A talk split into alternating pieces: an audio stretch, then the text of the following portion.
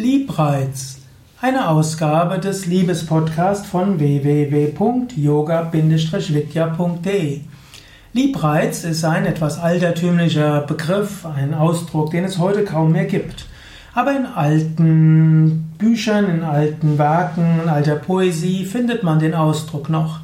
Liebreiz. Liebreiz heißt, jemand ist besonders schön, jemand hat ein wunderbares Aussehen, ein Aussehen, was andere dazu bringt, ihn zu lieben. Liebreiz heißt zum Beispiel, wenn eine Frau sich besonders schön anzieht, heißt, wenn sie schöne Augen macht und so weiter. Und es ist durchaus auch in einer langfristig bestehenden Beziehung hilfreich, wenn die Partner sich auch füreinander schön machen.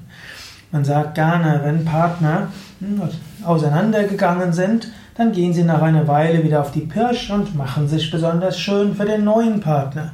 Man kann sich aber auch schön machen für seinen bisherigen Partner. Und diesen Liebreiz immer wieder zu entwickeln und zu schauen, wie kann ich mich so ja, kleiden, wie kann ich ja, so sein, dass mein Partner irgendwo mich schön findet, ist durchaus etwas Gutes. Ich hatte mal, irgendwann mal, war ich mal auf einem Vortrag, sogar von einem eher christlichen Fundamentalist, jemandem, der die Ehe ganz besonders heilig hält. Und der hat dort ein paar Tipps gegeben, wie man die Ehe langfristig erhält. Und dann hat er unter anderem gesagt, ja, die Partner sollten auch im Privaten so sich gegenseitig respektieren. Zum Beispiel sollte man nicht so sehr miteinander Zähne putzen, man sollte sich nicht beobachten, wie man auf dem Klo ist, man, Frauen sollten nicht mit Lockenwickler vor ihrem Mann sein, Männer sollten nicht in der Unterhose vor ihrer Frau sein, sondern man soll durchaus auch im Alltag eben so sein, dass der Partner, die Partnerin einen für begehrenswert halten, dass man liebreizend ist kannst du mal durch den Kopf gehen lassen. Ist das wirklich angebracht? Ist es nicht angebracht? Auf der einen Seite ist es schön, gemütlich, sich selbst zu sein mit dem Partner, der Partnerin. Aber auf der anderen Seite will man ja auch äh, einander schön finden und langfristig schön finden. Und dazu kann es durchaus hilfreich sein, sich öfters auch für seinen Partner, für seine Partnerin schön zu machen. Das sage ich sogar auch, obgleich ich ein spiritueller Lehrer bin. Hm.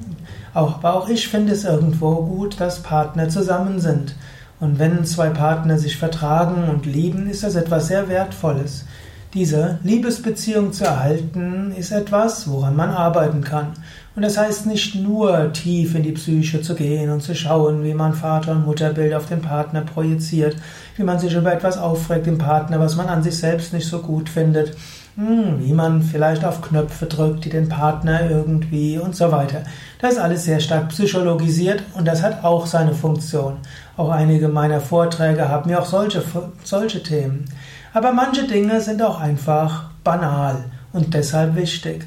Wie zum Beispiel, das habe ich in einem anderen Vortrag gesagt, den anderen fünfmal so häufig zu loben, wie man ihn tadelt. Also fünfmal häufig positive Rückmeldung zu geben, bevor man einmal eine negative Rückmeldung gibt. Dem anderen immer wieder Komplimente machen. Eine wichtige Sache. Zärtlichkeiten auszutauschen. Momente der Achtsamkeit haben, sich gegenseitig in die Augen schauen und so weiter. Und dann eben auch sich schön machen für den anderen und äh, sich so zu kleiden und so auch insgesamt sich zu geben, dass der andere einen begehrenswert und schön hält, dass er den eigenen, um jetzt dieser altmodische Wort zu gebrauchen, einen liebreizend empfindet, dass dort Reize sind, die man setzt, die die Liebe immer wieder neu entfachen. Und sage auch deinem Partner, deiner Partnerin, wie du ihn oder sie schön findest. Sage ihm oder ihr, was du gerne hättest, wie er, er oder sie aus, sich anzieht oder kleidet oder hm, dich anschaut oder was er oder sie tun soll. Partner haben ja die, den tiefen Wunsch, den anderen glücklich zu machen.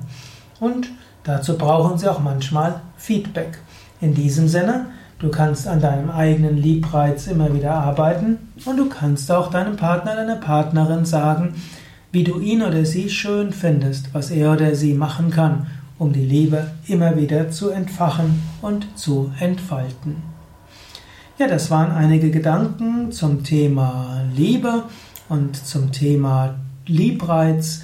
Mein Name ist Sukadev Bretz von www.yoga-vidya.de